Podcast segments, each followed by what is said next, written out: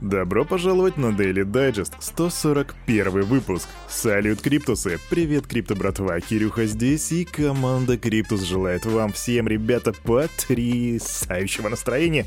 И э, да, да, я сегодня просто в боевом духе, в боевом нраве, я не знаю, как это правильно сказать, но вы поняли, о чем я. Сегодня 22.04.2022, пятница. А, ну вот и причина моего боевого духа. И если вы мои крипто-котята, мои крипто-китис забыли, что мы здесь делаем, то мы здесь делаем все как всегда. Мы смотрим, что там по рынку, а потом переходим к обзору новостей. Раз, два, три, погнали. Фу. Должен признаться, я сегодня совершенно случайно с утра глянул рыночек, поэтому вот этих эмоций типа «Вау, ого» или «Угу» не будет, будет просто, ребят, у нас тут немножко красного и еще поменьше зеленого. DSR плюс 17,1%, Тонкоин плюс 7,5%, кстати, про Тонкоин у нас будет сегодня новость, TRX плюс 8,2%.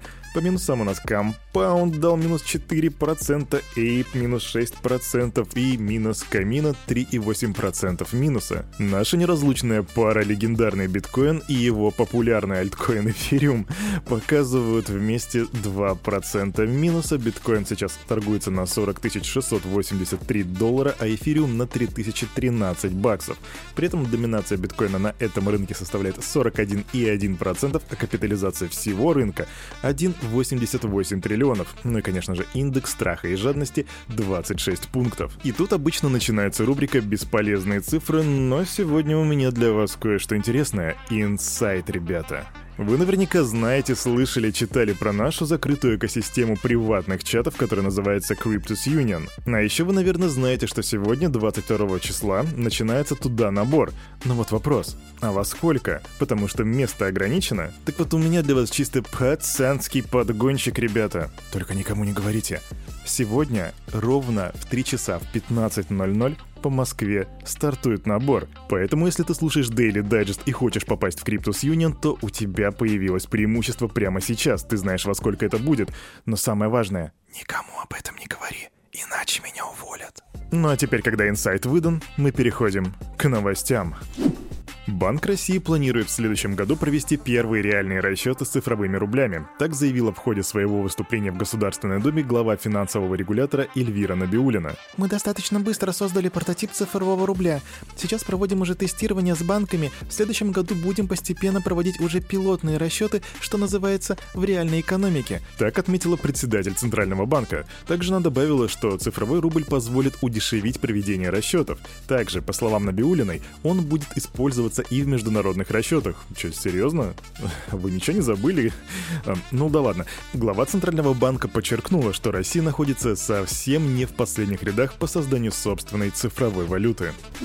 И еще немножко Эльвира Набиулиной. Сейчас Банк России совместно с правительством обсуждает вопрос добычи криптовалют. Глава регулятора отмечает, что по майнингу необходимо принять системное решение. Если его утвердят, никакие лимиты песочница будут не нужны. Также она подчеркнула, что майнинг не входит в прямые компетенции Центробанка, но в Центральном банке высказывают свои озабоченности. Если майнинг происходит, но криптовалюты уходят на зарубежные биржи, это одно дело. Но другое, если намайненное начинает использоваться как средство платежа внутри России. По сути, это будет денежный суррогат, и поэтому эти озабоченности мы высказываем для того, чтобы не подорвать денежное обращение. Я напомню Эльвире Набиулиной, если, если я могу это сделать, что у нас сейчас инфляция составляет 20%, между прочим. А еще напомню, что Центральный банк является последовательным противником криптовалют и предлагает ввести полный запрет их выпуска, обращения и обмена, а также организации подобных операций на территории Российской Федерации. Большая новость, ребята. Криптобиржа Binance ограничит доступ к своим сервисам для тех пользователей, которые живут в России и имеют активы общей стоимостью более 10 тысяч евро. Такие клиенты площадки смогут использовать только функцию вывода средств, так говорится в сообщении биржи. Учетные записи российских пользователей и сумма активов, на которых превышает 10 тысяч евро, будут переведены в режим только для вывода средств. И с этого момента такие клиенты биржи не смогут торговать на ней или вносить дополнительные средства на свои счета. В Binance отмечает, что пока не не планирует прекращать работу в России, но поддержит новые санкции, если того потребует международное сообщество. Такие меры были приняты в соответствии с пятым пакетом ограничительных мер Евросоюза в отношении России, так подчеркнули в компании. А все пользователи с открытыми фьючерсами или срочными контрактами, стоимость которых превышает 10 тысяч евро, получат 90 дней на закрытие своих позиций. И у абсолютного большинства уже с такой новостью появляются вопросы. Во-первых, чьи аккаунты будут ограничены, когда ограничения вступают в силу, кто не попадет под ограничения и так далее. Ну, чьи аккаунты ограничены будут, мы уже знаем, а вот когда ограничения вступают в силу. Эти санкции, ребятки, вступили в силу уже немедленно, то есть когда я это говорю, они уже работают. И была фейковая информация о том, что действовать они начнут с 21 апреля. Это фейк, это неправда. Это подтвердили в Binance. Под ограничение этих санкций, разумеется, не попадают те пользователи, на счету которых находится менее 10 тысяч евро, а также российские граждане, которые проживают за границей. То бишь гражданам России, которые живут за пределами страны, необходимо будет пройти дополнительную а, проверку, которая называется подтверждение адреса, то бишь Proof of Address, после чего их аккаунт останется незатронутым и активным. Также есть вопрос, а перестанет ли аккаунт быть ограниченным, если снизить сумму средств на нем ниже 10 тысяч евро? И да, это сработает. Там стоит автоматический алгоритм, который переводит аккаунт в режим только вывод, когда сумма превышает 10 тысяч евро. Однако, если сумма будет ниже, то, соответственно, пользователю снова будет доступна торговая площадка и все остальные ее функции. Ну а куда же нам идти, если сумма у нас все-таки больше 10 тысяч евро? Ну, сегодня криптобиржа Exmo объявила, что не станет ограничивать пользователей из России. Ее представитель отметил, что компания будет активно развивать российскую часть бизнеса. Также в русскоязычном телеграм-чате криптобиржи Gate.io сообщили, что не планируют ограничивать аккаунты пользователей из России. В случае непредвиденных обстоятельств всех клиентов пообещали уведомить и дать достаточное количество времени на вывод средств. Помимо этого, также пока что не вводят ограничения ребята из OKX, Huobi Global, а представители русскоговорящего сегмента площадки FTX подтвердили, что они не имеют планов блокировки российских пользователей. Однако вот на KuCoin не дали прямого ответа на вопрос о возможной блокировке, и в компании сослались на свое объявление от 28 февраля, в котором говорится о нейтральности платформы и о том, что она не станет блокировать пользователей без законного требования. А вроде как мы понимаем, что законное требование оно уже как бы есть.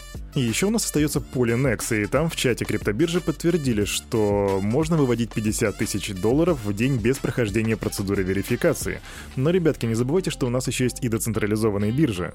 На таких площадках не требуется создавать аккаунт и хранить на нем свои средства, и поэтому заблокировать их пока что считается невозможным.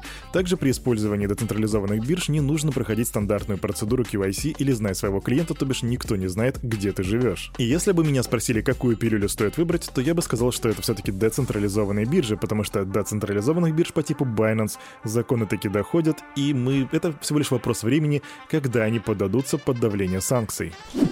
Директор FTX Сэм Бэнкман Фрид предложил изменить сломанную модель социальных сетей посредством блокчейна.